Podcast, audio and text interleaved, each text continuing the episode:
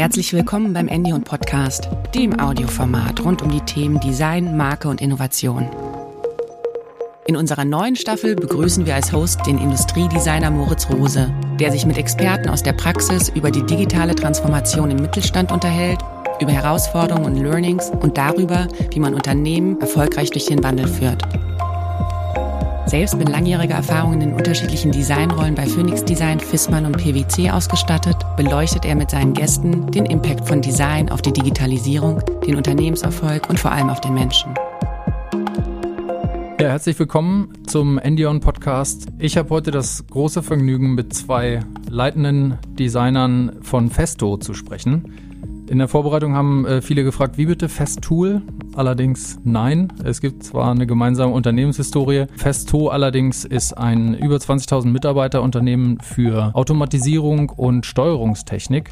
Und äh, jeder, der bei dem Namen keine funkelnden Augen kriegt, sollte unbedingt mal bei YouTube reinschauen und Teile der Bionic-Konzepte von Festo raussuchen, über die ich heute vorhabe zu sprechen mit Philipp Eberl, dem Head of Global Design. Herzlich willkommen, Philipp.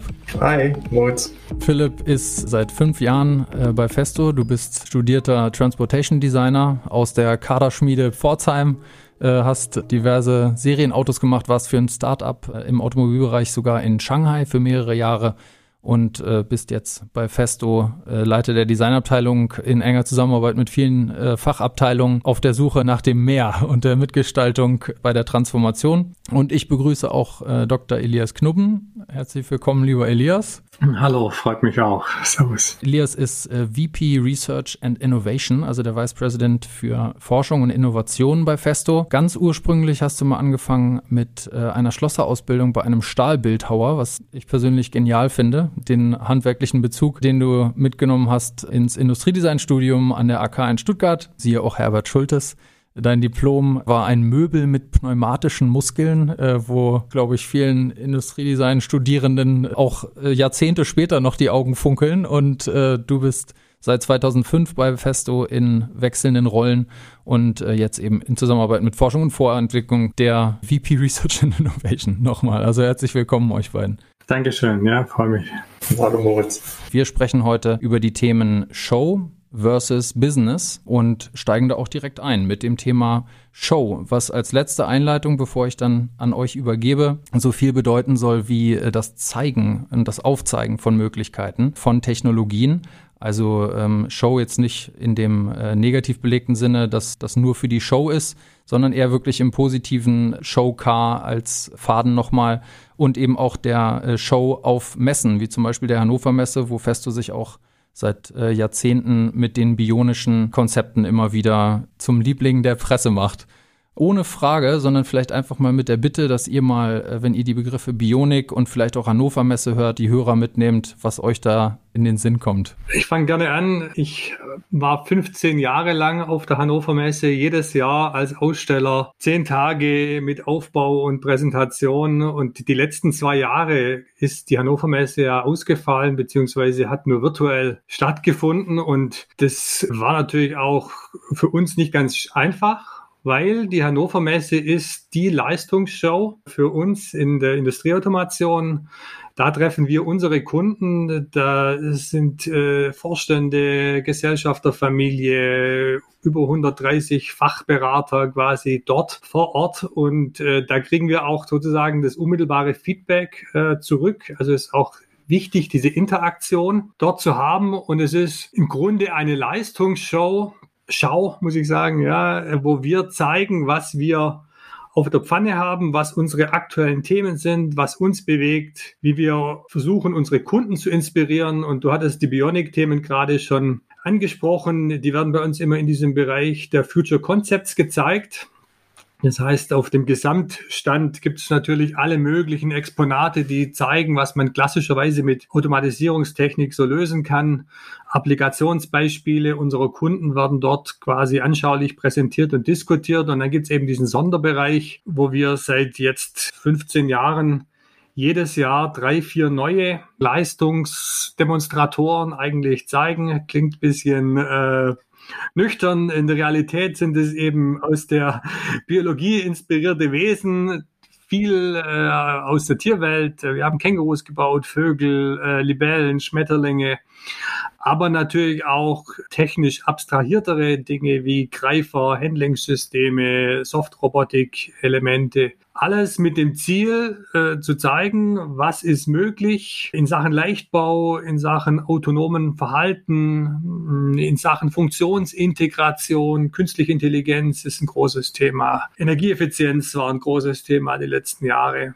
Und darüber kommen wir eben in Kontakt, in Diskussion, lernen und äh, versuchen natürlich das Gelernte dann auch irgendwann in Business zu transferieren. Da kommen wir gleich im Anschluss nochmal dazu, äh, welche Business-Relevanz diese ganzen Themen dann haben. Aber jetzt bleiben wir vielleicht nochmal ganz kurz bei den Greifarmen, bei äh, Steuerung mit Hirnströmen ähm, und diesen bionischen, ich finde Wesen echt einen schönen Begriff, äh, weil man da wirklich nicht mehr an Maschinen oder an Roboter denkt. Äh, es ist wie ein real gewordener Science-Fiction-Film, was man da in Teilen von euch sieht. Philipp, kannst du vielleicht zu ein, zwei konkreten Beispielen den äh, Hörenden nochmal beschreiben, wie man sich das vorstellen kann, was diese Maschinen können und auch zeigen sollen? Ja, selbstverständlich. Also eines der letzten Projekte, das wir auch gemeinsam gemacht hatten, war ein, ein, ein Ballbot, ein, ein Mobile Assistant. Und in erster Linie geht es ja darum, dass wir diese Begeisterung zeigen können, mit dem technischen Gerät das rüberzubringen. Und wir haben uns da auch überlegt, wie kann man denn jetzt so einen einfachen Greifer oder einen Roboterarm in Szene setzen? Und das war zum Beispiel eine Arbeit, wo quasi dieser Roboter auf dem Ball balanciert ist und da war ein Arm obendrauf noch mit einer bionischen Hand. Und das ist quasi die höchste technische Stufe, dass der gleichzeitig balanciert, nicht umfällt und äh, damit zeigen wir einfach, was wir, wie der Elias das so schön gesagt hat, auf der Pfanne haben, dass da was rüberkommt. Das andere Thema, ein zweites Projekt, ist momentan eine Schwalbe, die wir auch gemeinsam entwerfen. Und das geht eigentlich so weit, dass das jetzt zum Serienprodukt werden soll, das dann quasi als Lernset, das wir da anbieten können, wo Kinder das oder Jugendliche das selber zusammenbauen können und da einfach maximale Begeisterung und Kreativität einsteuern können. Ja, Begeisterung weckt das beim Zuschauen auf jeden Fall. Ich denke auch immer gerne an diese Art, ich weiß nicht, ob ich es Qualle nennen darf. Ich glaube, äh, Jelly hieß das äh, Konzept. Es ist meines Wissens ein gasgefülltes Objekt, was dann mit dieser peristaltischen Bewegung heißt das, äh, habe ich mir gemerkt, äh, wie sich die Tentakel der Qualle bewegen, um äh, im Wasser Fortbewegung zu schaffen. Und das bildet ihr dann in der Luft nach und seid da ja auch nicht alleine zu forschen und zu entwickeln. Stichwort äh, Bionic Learning Network auch äh, die Kooperationen mit äh, Universitäten oder auch mit äh, anderen Unternehmen.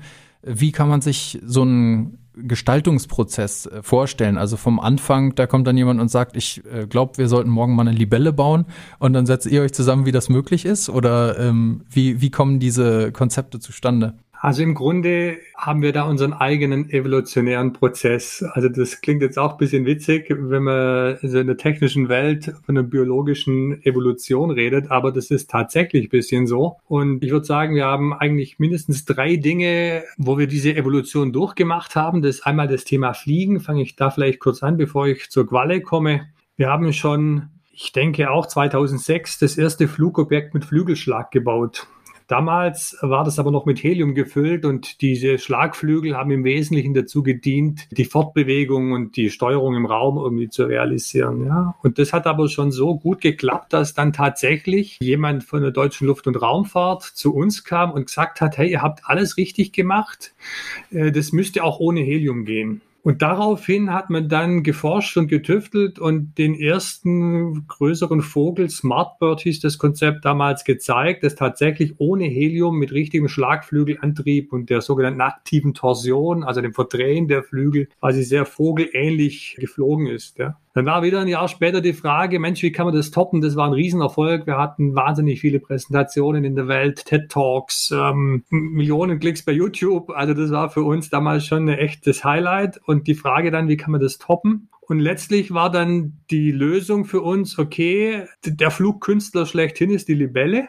Die äh, hat alle Freiheitsgrade, die kann in der Luft stehen, die kann sogar rückwärts fliegen und wie können wir eigentlich daran kommen? Ja? Und da hat man quasi diesen sogenannten Bionic Opter gebaut und so ging es dann weiter. Dann wollte man von der manuellen Steuerung weg hin zu einem autonomen Verhalten, hat dann die Schmetterlinge gebaut, die schon autonom geflogen sind und jetzt letztlich die Schwalben, die im Schwarm fliegen. Also da gibt es wirklich so eine Evolution, die wir da auf der technischen Ebene und ich denke auch gestalterisch sozusagen vollzogen haben. Und jetzt um diese Frage auf diese Aqua Jelly oder auch Air Jelly kurz zurückzukommen, das ist ganz ähnlich. Auch dort war der Ursprung die sogenannte Finray-Struktur. Das ist eine speziell geometrische Struktur, die aus der Fischflosse abgeleitet ist. Die Flosse biegt sich quasi gegen den Wasserdruck äh, entgegen und bildet da eine effiziente Schaufel quasi. Und dieses Prinzip, das haben wir mehrfach nachgebaut, hatten Fische nachgebaut, hatten Greifer äh, entsprechend nachgebaut, die dieses Prinzip genutzt hatten. Und eben diese Jelly, da gab es zwei, eine im Wasser und eine in der Luft, haben genau diese Strukturen eben genutzt und nochmal auch in einer besonders ästhetischen und auch in einer, sag ich mal, sehr groß skalierten Weise sozusagen diese Struktur nochmal promotet. Ja, und das ging damals einher mit entsprechenden Greifern, die wir dann zu der Zeit auch serienreif hatten und verkauft hatten. Und so konnte man quasi diese Dinge nochmal verbinden.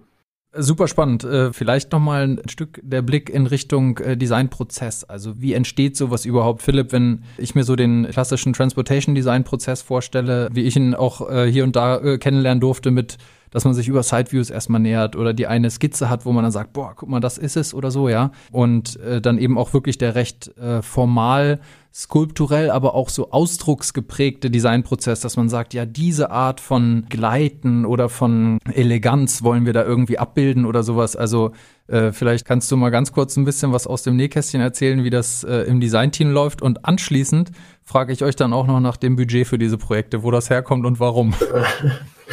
Ja, also das, äh, der Designprozess ist eigentlich relativ einfach. Die Natur macht das perfekt vor. Und das ist eigentlich das beste Beispiel dafür. Und jetzt am Beispiel von der Schwalbe, da versuchen wir halt im 3D den Körper so gut es geht zu abstrahieren und gleichzeitig aber den Wiedererkennungswert dieses natürlichen Vorbilds zu bewahren. Und das ist eigentlich der Spagat, den wir hier gehen. Man sollte es ja immer noch als Schwalbe erkennen oder als Mauersegler, was es im Endeffekt ist. Auch die Bewegung, wenn der mit den Flügeln schlägt und so weiter, das wollen wir schon erkennen. Und ja, auch die Farbgebung. Am Anfang war der Vogel sehr weiß, dann sah es sehr nach Papierflieger aus, dann kommt eine Farbe hinzu. Und das Schöne ist, dass bei Festo da viele Menschen einfach bei so einem Projekt dabei sind und dass sich das entwickelt und eigentlich immer besser wird und jeder da seinen Teil dazu beiträgt. Und das geht dann eigentlich gar nicht nur um die Produkte an sich, sondern es geht dann auch um, wie sind die verpackt, wie ist die Out-of-the-Box-Experience, wie kann man sowas steuern, wenn man dann auf Serienprodukt hinarbeitet. Also hochinteressant, dieses ganze komplexe Gebilde. Und natürlich dann, wenn es um das Thema Show dann geht, wie präsentiert man das auf einer Messe, wie kann man das gut in Szene setzen, dass die Menschen einfach einen Wow-Effekt haben. Also das ist vom Designprozess her relativ einfach. Aber natürlich, meine Vergangenheit hat mich da nicht ganz losgelassen. Das Thema mit äh, Skizzen und einem hohen ästhetischen Anspruch, der ist nach wie vor da. Das heißt, wir arbeiten da sehr viel und gucken, dass wir die optimale Form rausholen. Und das ziehen wir eigentlich bei allen Produkten auch durch, auch bei den Serienprodukten. Wir gucken, dass wir Wiedererkennungsmerkmale haben in unseren Produkten. Wir schauen, dass verschiedene Branchen vielleicht eigene Wiedererkennungsmerkmale haben und so auch die bionischen. Das ist eigentlich ein sehr, sehr klassischer Designprozess und gar nicht so besonders an der Stelle. Also ich fand ja auch ganz interessant, ähm, Elias, du hast ja vorhin äh, darüber gesprochen, dass ihr äh, einen evolutionären äh, Prozess auch äh, in euren Projekten habt, wo man ja fast das Gefühl hat, dass die Natur als Vorbild, also ähm, das Stärkste möge gewinnen oder überleben, auch da irgendwo euer Vorbild ist für die Auswahl von Konzepten. Also vielleicht dazu noch mal einen kurzen Eindruck, wie man sich das vorstellen kann. Also ich stelle mir das vor, wie so eine Zauberwerkstatt, in der dann verschiedene Roboter rumschwirren und irgendwann wird dann entschieden, naja, guck mal, der ähm, lässt sich einfacher ansteuern, der wendet schneller oder sowas. Also mit welcher Zielsetzung, also mit welchen Messzahlen geht ihr an die Auswahl der Konzepte und wie ist so der Ablauf? Also was sind eure Auswahlkriterien im weiteren Sinne für die Weiterentwicklung von Konzepten? Okay, also was ich jetzt natürlich sage, das bezieht sich jetzt im Wesentlichen auf die Bionic-Themen, nicht äh, auf die gesamte Forschungslandschaft, die, die, wir hier betreiben. Aber bei den Bionic-Themen ist es so, wir haben einen ganz klaren, engen Takt. Es gibt einfach jedes Jahr die Hannover Messe und jedes Jahr müssen da irgendwie drei bis vier neue Projekte da sein. So ist es immer gewesen quasi und so wollen wir es auch fortsetzen. Das ist sozusagen die Randbedingung. Und dann über die Zeit sind die Projekte auf der einen Seite komplexer geworden, auf der anderen Seite ist das Netzwerk größer geworden. Das heißt, es ist uns irgendwie immer gelungen, rechtzeitig so ein paar Eisen ins Feuer zu legen, sage ich mal, äh, oder den Köcher zu füllen, sodass wir dann meistens schon während der Hannover Messe darüber nachgedacht, also nicht nachgedacht, sondern entschieden haben, was wir das Jahr darauf zeigen wollen. Also hm, das war wirklich so, dass ein entsprechender Entscheiderkreis schon auf der Hannover Messe in einem Nebenraum sich eigentlich wie in einem Art Pitch verschiedene Konzepte hat zeigen lassen und wir dieses Momentum dieser Messe eigentlich mitgenommen haben und gesagt haben, okay, das sind die Dinge, die wir nächstes Jahr erreichen wollen.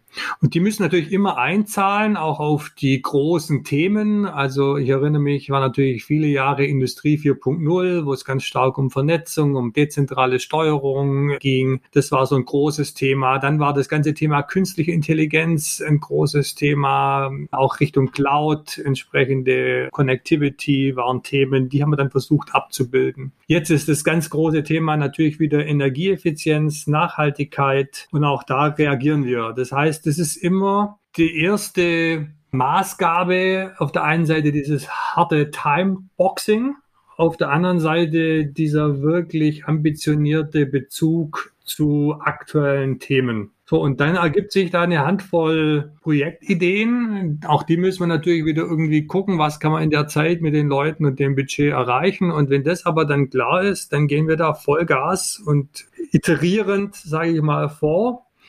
Und natürlich spielt das Design eine ganz große Rolle. Aber man muss natürlich auch sagen, alle Dinge müssen auch funktionieren. Und das ist ja das Tolle bei den natürlichen oder Vorbildern, ja.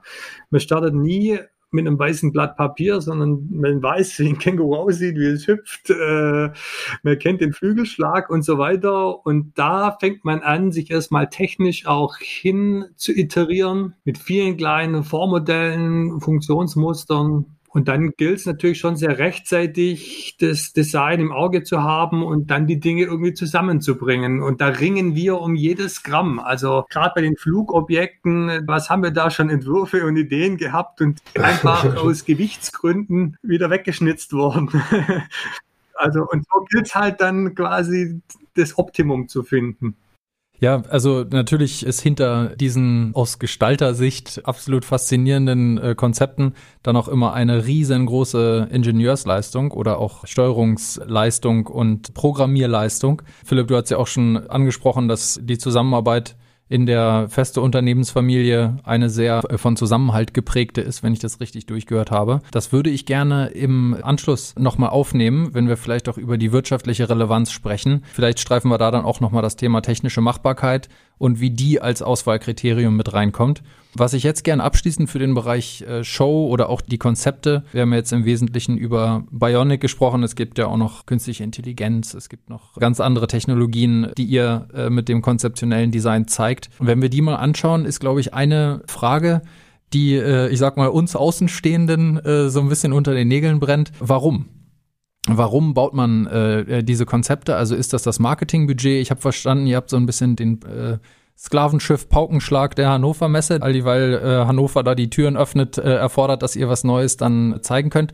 Aber wo ist der ROI für diese äh, Konzepte? Also wie rechtfertigt ihr unternehmensintern über die Begeisterung hinaus die Auseinandersetzung mit diesen Themen? Also wie kommt es, dass diese ja offenbar sehr begeisterungsfähige ähm, Führungsmannschaft äh, auch bei Festo, dass die entscheiden, da so viel Energie zeitlich und ja ganz klar auch wirtschaftlich und entwicklungsseitig reinzustecken? Ja, da würde ich gern darauf antworten. Also zum einen muss ich auch nochmal sagen, es scheint auch größer im Aufwand zu sein, als es wirklich ist äh, in unserer Wahrnehmung. Also wir werden oft gefragt, wie viel hundert Leute und wie viel hundert Millionen spendiert ihr in diese Themen? Und da muss ich einfach sagen, wir haben ein fixes Team, das sind sieben Mitarbeiter, die dieses ganze Bionic-Thema zu 100 Prozent machen. Und natürlich gibt's aus Elektronik, Software, Design und so weiter gezielt Unterstützung zu bestimmten Zeiten. Aber das ist nicht so, dass hier irgendwie hunderte Leute an diesen Projekten arbeiten. Das ist das Erste, was ich nochmal kurz äh, klarstellen will. Zum Zweiten haben wir natürlich einfach auch mehrere Ziele, ja. Also wir versuchen das auch ganz gut auszubalancieren. Ich würde sagen, natürlich das wichtigste Ziel ist schon Kunden, aber auch Menschen, Jugendliche, Kinder, auch Frauen, äh, Journalisten für Technik zu begeistern und damit auch die Marke bekannt zu machen und auch Employer Branding zu betreiben. Das heißt, kaum ein Vorstellungsgespräch bei uns kommt nicht auch ohne die Frage aus, äh, und was macht ihr mit der Bionic als nächstes? Und über die Bionic habe ich euch kennengelernt und so. Also das ist natürlich auch ein wichtiges Thema für uns. Aber neben all diesen Themen ist tatsächlich auch das Lernen wichtig, ja, sich selber inspirieren mit neuen Themen, neuen Prinzipien, die wir dann auch wirklich in echte Produkte umsetzen. Roboter haben wir schon erwähnt, Greifer haben wir schon erwähnt, Bildungsbaukästen haben wir jetzt gemacht für unsere Festo-Didaktik.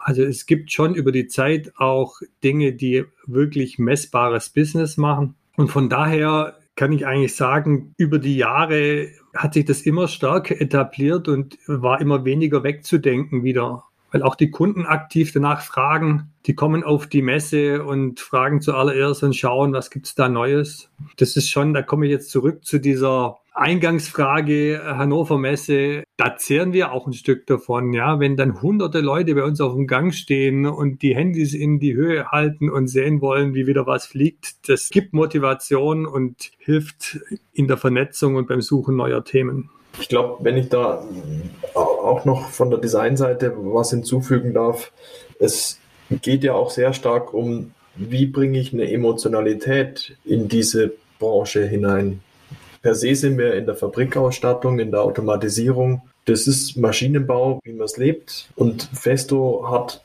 da ein Thema für sich gefunden, wo man einfach Emotionen auf höchstem Niveau rüberbringen kann und wo man ein Thema hat, das ganz besonders ist. Das ist ein Leuchtturm in dieser Branche und dadurch hat man wirklich ein tolles gestalterisches Leitbild auch geschaffen, das die Marke mitprägt. Ja, absolut. Also kaum Vergleiche auch. Also wirklich für diese Art von Konzepten, jetzt insbesondere auch mit dem gestalterischen Anspruch, sucht man, glaube ich, recht lange nach Unternehmen, die das in der Konsistenz durchgehalten haben.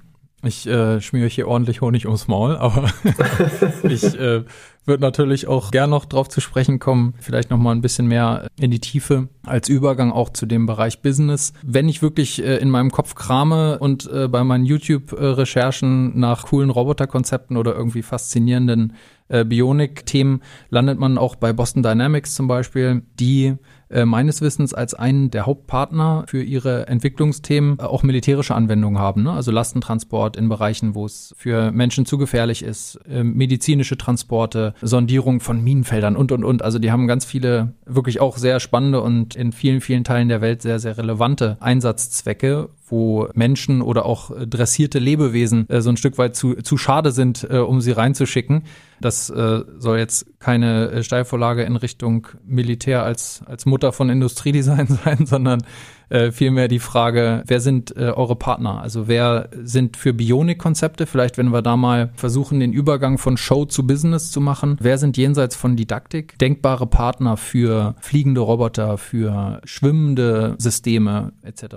Also dieser Vergleich zu Boston Dynamics, der ehrt uns auf der einen Seite, weil die technologisch wirklich fantastisch sind. Ich glaube, da gibt's gar nichts. Auf der anderen Seite distanzieren wir uns auch stark von denen, weil wir natürlich genau in diesen militärischen Bereich überhaupt nicht rein wollen. Also das ist auch ganz klare äh, Firmenphilosophie. Da distanzieren wir uns davon. Und all unsere Objekte hatten auch nie, also die Flugobjekte und überhaupt die Tiere, sage ich mal, ja, zu Wasser, zu Lande und zu Luft, alle Tiere hatten nie den Anspruch, zu kommerziellen Produkten zu werden. Wir hätten mehrfach Gelegenheit gehabt, das in die Spieleindustrie zu bringen oder auch für andere Zwecke. Das hat man bewusst nie gemacht, weil man immer gesagt hat, diese Leistungsträger, nenne ich es jetzt nochmal, sind so mit der Marke Festo verbunden. Wir wollen auch nicht, dass da, sage ich mal, Schindluder mitgetrieben wird oder irgendwie negative Dinge entstehen. Wir gehen jetzt erstmalig den Schritt, dass wir aus diesen Bionic-Konzepten Bildungskonzepte machen. Das ist jetzt sozusagen eine Neuheit. Wenn ich vorher sagte, aus Projekten werden aber auch Produkte, dann meine ich damit, dass wir die biologischen Prinzipien, die wir im Rahmen dieser ganzen Arbeiten entwickelt und erfunden haben, dass wir diese Prinzipien im Umfeld der Industrieautomation nutzen. Diese Finray-Struktur eignet sich hervorragend für adaptives Greifen. Die Zunge des Flag-Shape-Grippers eignet sich hervorragend als Lösungsprinzip auch für ein Greifen und Sortieren und auch sicheres Greifen quasi. Die Softrobotik, da bin ich jetzt vorher nicht so drauf eingegangen, aber da gibt es so Prinzipien, wo eben nachgiebige Materialien entsprechend äh, mit Druckluft beaufschlagt werden und man dann ein Verhalten hinbekommt, das sehr ähnlich einem menschlichen Arm auch ist oder eines Elefantenrüssels ist, mit einer hohen Nachgiebigkeit, wo so Agonist, Antagonist sozusagen gegeneinander arbeiten. Und genau diese Prinzipien, die werden aktuell in Serienentwicklungen zu Produkten. Und die kann man dann ganz einfach in unserem industriellen Umfeld einsetzen, aber sie werden in vielen Fällen dann fünf, sechs Jahre später, wenn die Dinge wirklich auf dem Markt angekommen sind, nicht mehr so ohne weiteres sehen können, aha, das ist jetzt abgeleitet aus genau diesem Future Concept. Und was wir uns jetzt natürlich aus der Designabteilung näher anschauen, sind Oberflächen, die leicht zu reinigen sind. Auch da kann man sich von der Natur inspirieren lassen. Das Thema Leichtbau ist für uns ein sehr großes. Wie können wir da effizienter unsere Produkte aufbauen, leichter machen? Da schauen wir natürlich rein, wie macht die Natur das. Also dieses Thema von der Natur sich inspirieren lassen, sehen wir eigentlich sehr, sehr breit und gar nicht nur auf die Tierchen fixiert, sondern wir wollen es wirklich in die Produkte auch einfließen lassen. Genial. Also die gestalterischen Freiheitsgrade finde ich nach wie vor beneidenswert, die ich da durchhöre. Also natürlich jenseits von äh, Marketing, was natürlich auch ein Aspekt von Wirtschaftlichkeit ist, aber keine Monetarisierungsnotwendigkeit dieser Forschungsprojekte. Das erlauben sich, glaube ich, nicht nur aus Sicht der Designer viel zu wenig Unternehmen. Und äh, toll, dass ihr das so leben könnt. Also wenn ich dann jetzt Greifarme höre oder auch die äh, reinigbaren Oberflächen, die da erleichtert funktionieren. Ihr hattet mir in unserem Vorbereitungsgespräch das Stichwort Smart Product mal zugeworfen. Und äh, ich glaube, dass Bionik beziehungsweise eine Maschine erstmal eher als ein Lebewesen zu denken, die Akzeptanz des Nutzers unglaublich erleichtert, ja. Also wenn so eine Maschine äh, direkten Charakter hat oder so ein Greifarm mir irgendwie so ganz sympathisch und vorsichtig, vielleicht auch erstmal zögerlich das Werkzeug anreicht und guckt, ob ich es nehmen will und erst wenn ich dann die Hand ausstrecke, äh, drückt das mir dann final in die Hand oder sowas. Das sind, glaube ich, Gesten, die äh, Maschinen zum Leben erwecken. Wenn wir jetzt in dem Bereich Smart Product sind oder auch eure Stichworte nochmal aufnehmen mit Nachhaltigkeit und Leichtbau und wir dann vielleicht äh, mal ganz konkret über Mensch-Maschine-Interaktion sprechen. Was sind denn die Designprinzipien oder eure Zielsetzungen bei Robotik, die wirklich mit Menschen zusammen funktionieren muss? Oder nicht nur Robotik, vielleicht auch andere Steuerungs- und Automatisierungssysteme, ja? Also ein großes Thema, das uns momentan bewegt, ist das Thema Easy to Use. Wir haben ja oft sehr komplexe Vorgänge bei Festo. Ja, auch in so einer Automatisierungsanlage ist es ja durchaus sehr komplex. Wir wollen es dem Nutzer und dem Kunden so einfach wie möglich machen. Da geht es darum, okay, welches LED-Konzept haben wir da, wie, wie sehen Knöpfe aus, welche Funktionen sind da hinterlegt. Wir versuchen durchgängig gleiche oder ähnliche Funktionen zu bewahren an der Stelle. Das ist uns ganz wichtig, dass das Thema Easy to Use wirklich Fuß fasst und dass wir das abarbeiten können bei Festo. Ein weiteres Thema ist natürlich die Durchgängigkeit, die da sehr hilft. Das heißt, wir haben ein ganz wichtiges Medium bei Festo. Das ist alles, was der Kunde irgendwo anfassen kann, wo er was einstellen kann. Das ist blau. Das heißt, wir haben das mit einer Farbe markiert. Auch das wollen wir durchziehen. Das hilft enorm, schnell das Rädchen zu finden, wo ich was einstellen kann, den Knopf zu finden, wo ich was verändern kann. Da wollen wir dem natürlich treu bleiben. Nutzernavigation, ich äh, erinnere mich noch, Dräger ist, glaube ich, eins der ersten deutschen Unternehmen, bei denen ich das ganz konsequent durchgehalten gesehen habe, dass alle einstellbaren Teile, insbesondere bei den äh, MIDI-Produkten, von denen immer in so einem Grün sind, ne? also dass äh, genau. ermöglicht selbst dann einem Patienten wie mir, als ich diese Geräte dann im Krankenhaus gesehen habe, Fehlervermeidung in Perfektion, ne? dass man das Gefühl hat, das wird alles sehr, sehr einfach überschaubar, wo Funktionen sind. Äh, Elias oder äh, gern auch Philipp, vielleicht nochmal die Frage, welchen Übertrag äh, der Bionik-Konzepte, und da denke ich in Richtung von Maschine eher als Lebewesen oder so eine Lebendigkeit, so ein, so ein Naturgefühl, dass man das Gefühl hat, da ist, da ist irgendwie so eine, so eine Intelligenz oder Leben drin. Nehmt ihr denn mit in die wirtschaftlichen äh, Projekte? Also hast du vielleicht irgendein Beispiel, vielleicht auch aus dem Bereich Assistive Manufacturing oder sowas oder äh, generell Mensch-Maschine-Interaktion, wo ihr sagt, naja, die Maschinen früher waren immer so und morgen müssen die so werden? Ja, also wenn man so zurückschaut, wie waren Maschinen früher, dann waren die natürlich verkettet äh, in lineare Anlagen. Da kam vorne das Rohmaterial rein und hinten sozusagen das fertige Produkt raus. Der Mensch hat entweder an einem Handarbeitsplatz gearbeitet oder hat er diese Maschine quasi zugeguckt und diese Maschine gewartet. Aber das war wenig sozusagen Interaktion zwischen Mensch und Maschine. Ja, alles getrimmt auf schnelle Taktzeiten, große Losgrößen und Wirtschaftlichkeit. Und da sind wir gerade schon in einer Zeit, wo sich das wandelt hin zu einer effizienten Produktion von Losgröße 1, mehr Individualisierung äh, der Produkte, passgenauere Produkte für entsprechende Kundenbedürfnisse. Ja, viel geht über Software natürlich, aber vieles auch über entsprechende Anpassbarkeit. Und das bedeutet wiederum, dass die Maschinen und Werkzeuge wandelbarer und adaptiver werden müssen. Ja, und das kann man zum Teil erreichen sicherlich durch entsprechende Intelligenz die letztlich durch Sensorik, durch Rechenleistung sozusagen wahrnimmt, wie verändert sich das Umfeld und dann eben reagieren kann.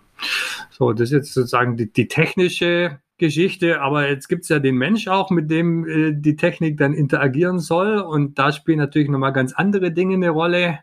Da ist die Frage, werde ich wirklich unterstützt oder vielleicht eher behindert? Äh, wer macht die wertigeren Aufgaben? Nimmt mir die Technologie den Arbeitsplatz weg oder unterstützt sie mich eher? Ist mir das sympathisch oder sabotiere ich das heimlich, wenn es keiner merkt? Da gibt es dann natürlich noch ganz viele Fragestellungen. Und ich glaube aber schon, dass wir da Richtung Autonomie, aber auch Richtung sympathische Mensch-Maschine-Interaktion aus unseren Bionic-Themen schon auch einiges mitnehmen können. Ich meine, was da reinspielt, Moritz, ist ganz klar das Thema Interaktion. Und wenn man sich das gestalterisch mal vor Augen führt, wie sieht denn eine KI aus? Welches visuelle Bild habe ich denn davon? Und da beschäftigen wir uns natürlich damit, diese unsichtbaren Dinge sichtbar zu machen. Die Geräte, die Hardware-Geräte, von denen der Elias gesprochen hat, das kennen wir ja aus dem täglichen Leben. Die Produkte werden immer komplexer. Viele haben ein, ein Smartphone und jeder kennt es, was dieses Gerät alles kann. Eine tolle Videokamera, ein Fotoapparat, ein Kompass. Das heißt, die Geräte werden immer schlauer um uns herum und somit wird die Interaktion auch oft komplexer. Das ist ganz eine tolle Herausforderung für die Designer und deswegen ist dieses Thema Easy to Use für uns so wichtig, diese komplexen Inhalte einfach darzustellen und möglichst einfach die Interaktion zu gestalten. Das heißt, das Thema Sprachsteuerung könnte in Zukunft immer mehr ein Thema sein, dass der Mensch leichter Zugang hat zu Maschinen. Einfach eine ganz einfache Steuerung als Interaktion. Ja, ich glaube, die Zielsetzung Easy to Use ist jetzt alles andere als differenzierend für ein Unternehmen, aber ich finde echt spannend, was Design innerhalb von Festo für einen Stellenwert zu haben scheint. Also da kriegt man hier wirklich einen sehr, sehr tollen Eindruck von Wertschätzung und Wichtigkeit und Verständnis dafür, äh, wie relevant äh, konzeptionelle und auch eine iterative, entwickelnde oder vielleicht auch evolutionäre Denkweise ist. Wir haben jetzt äh, viel darüber gelernt, was ihr gemacht habt, warum ihr es gemacht habt, wie ihr arbeitet und das ist, glaube ich, ein sehr, sehr spannender Rahmen. Vielleicht als Ausblick nochmal oder nach Vergangenheit und äh, so einen vorsichtigen Blick in die Gegenwart hinter die Kulissen nochmal die Frage, was in Zukunft äh, zu erwarten ist. Also was sind die Themen, die euch gerade umtreiben, die ihr am spannendsten findet? Äh, künstliche Intelligenz hattest du jetzt schon gesagt, da kannst du auch sehr gerne nochmal in die Tiefe gehen. Welche Form von künstlicher Intelligenz oder wie macht man das denn sichtbar? Was bedeutet denn ein intelligentes System? Wie wird das denn intelligent? Wie organisieren sich denn Systeme untereinander selbst und wie fühlt sich der Roboter überhaupt? Braucht er dann irgendwann irgendwann auch einen Mobbing-Beauftragten, wenn der dann immer die Jobs weggenommen bekommt. Also, also äh, vielleicht einfach mal die offene Frage, was sind für euch gerade die spannendsten Themen, über die vielleicht noch viel zu wenig gesprochen wird? Aus dem Design heraus beschäftigt uns im Moment das Thema digital sehr viel. Diese Kombination, ja, Hardware, Software, wie kriegt man das irgendwie in den Griff? Wir haben sehr, sehr viele Katalogprodukte im höheren fünfstelligen Bereich, ja, also mehrere Zehntausend. Und da wollen wir natürlich eine Wiedererkennbarkeit äh, haben und das auch in der Software, im Digitalen, in den ganzen Menüs, die ganze Experience soll ja ähnlich sein. Das ist einfach tägliche Arbeit, die uns da beschäftigt. Und auf der anderen Seite beschäftigen uns schon so Zukunftsthemen, dass, wenn man darüber spricht, dass die Geräte immer intelligenter werden, immer schlauer werden. Irgendwann werden ja wissen, wann die defekt sein werden, wann die ausfallen. Da spielt natürlich die künstliche Intelligenz eine Rolle, das herauszufinden. Und wir beschäftigen uns gerade damit, wie kann man dieses unsichtbare Thema, diese Daten, diese KI irgendwo sichtbar machen, was geht mir hier für Gesicht, dass die auch wiedererkennbar wird. Da machen wir viele Skizzen gerade, probieren vieles aus. Wir gucken uns viele künstlerischen Installationen an. Also wir lassen uns sehr viel inspirieren, auch von anderen Sachen. Wir gucken viel in, der, in die Natur rein. Wie sieht so eine Schwarmintelligenz aus, zum Beispiel von so einem Vogelschwarm? Könnte man das nutzen für so eine Visualisierung? Also auch da ist schon dieses Lernen von der Natur auch immer wieder ein Thema, um das visuelle Bild zu übertragen. Man sagt ja immer, das letzte Jahrhundert war das Jahrhundert der Physik und dieses Jahrhundert ist das Jahrhundert der Biologie. Und da sehen wir ganz viele Trends, die uns in diese Richtung führen. Und da sind wir natürlich dran. Wie kann man biologische Prozesse automatisieren? Welchen Beitrag können wir leisten äh, zu LifeTech, zur CO2-Neutralität? Da gibt es den großen Trend Chem to Bio, also wie kann man chemische Prozesse durch biologische Prozesse ersetzen, weil das einfach nachhaltiger ist in vielerlei Hinsicht. Man hat dort geschlossene Kreisläufe, hat mit Materialien zu tun, hat mit Prozessen zu tun, mit neuen Verfahren. Das ist ein Riesenfeld. Haben wir auch jetzt in der Impfstoffproduktion zum Beispiel wieder gesehen. Da gibt es so viel Dinge, die sich da tun und wo wir mit Automatisierungstechnik, mit Intelligenz, mit Sensorik, mit Handling von Material einen Beitrag leisten können. Und da suchen wir und sondieren wir und sind auch schon in Entwicklungen, wie wir uns da in diese Richtung weiterentwickeln können. Genau, also einmal das Aufräumen im ganzen Digitalportfolio, das äh, kenne ich eben auch noch aus diversen unternehmerischen Aktivitäten. Ähm, Elias, das, was du jetzt gerade gesagt hast, Live-Tech, vielleicht nochmal als ganz kleine Erklärung. Also ich verstehe darunter äh, Impfstoffe, Medikamentherstellung zu skalieren. Ähm, auch das Thema Chem2Bio hat, hatte ich mir gemerkt bedeutet die Umwandlung von ansonsten chemischen Prozessen in dann biologische, ja, so CO2 binden ist da ein Stichwort, pflanzliche Materialien sind da ein Stichwort. Vielleicht könnt ihr da noch mal ein bisschen vertiefen. Gerne als eine Klammer noch, was mich da aus gestalterischer Sicht interessiert. Seht ihr einen Trend, dass es sich weiter und weiter entmaterialisiert, weil jetzt die Themen LiveTech oder auch Chem2Bio sind ja jetzt keine, bei denen ich wirklich an Gegenstände denke, sondern es sind ja vielleicht dann eher Bakterien und Flüssigkeiten und große Reaktoren. Also mit einer riesengroßen äh, Frage von der, der Rolle von Design äh, und, und der Zukunft von Technologie oder sowas nochmal zurück an euch.